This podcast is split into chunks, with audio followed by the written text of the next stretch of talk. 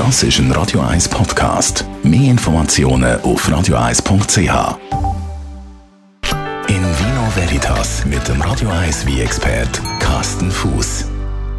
Carsten, heute reden wir über Pinot Grigio. Du sagst ja, das ist eine unterschätzte Rebsorte absolut unterschätzte Rebsorte. Pinot Grigio als Trube, die gibt es eigentlich in relativ vielen Regionen auf der Welt.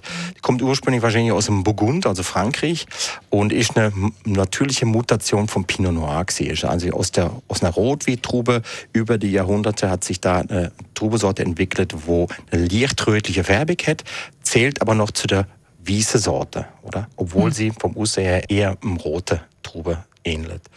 Und äh, Trubesorte Pinot Grigio gibt es eben in Frankreich, gibt es in Italien, gibt es in Spanien, gibt es in Deutschland. Sie hat überall ein bisschen andere Namen.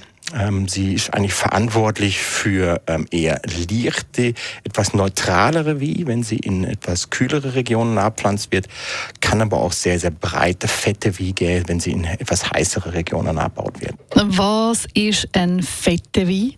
Fette wie ich eine so richtig mit hohem Alkoholgehalt, wo richtig so dickflüssig im Glas daherkommt. Äh, oder halt Süße wie mit viel Restzucker. Ähm, da hätte man in Deutschland zum Beispiel äh, die Sorte, heißt dann eben nicht mehr Pinot Grigio, sondern heißt dann entweder Grauburgunder mhm. oder wenn sie im Süße-Bereich ist, dann heißt sie Rohländer. Das sind also verschiedene Namen für eine und die gleiche Sorte.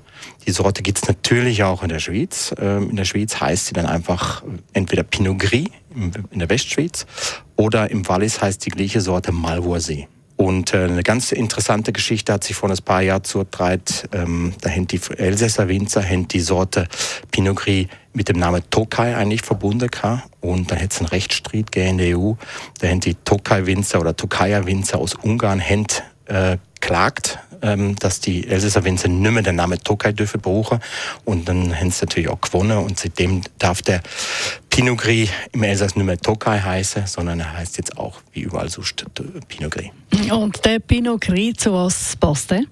Also Pinot Gris eben, kommt ganz drauf an, wo er herkommt. Äh, aus Norditalien, zum Beispiel aus dem Veneto oder Trentino, sind es eher etwas schlankere, eher einfache, neutralere, wie eigentlich so geeignet für Aperitif, also so also vielseitig einsetzbar.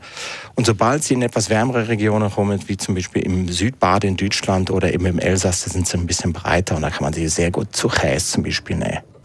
In Vino Veritas mit dem Radio 1 wie expert Carsten Fuß. Gibt es auch als Podcast online auf radio1.ch.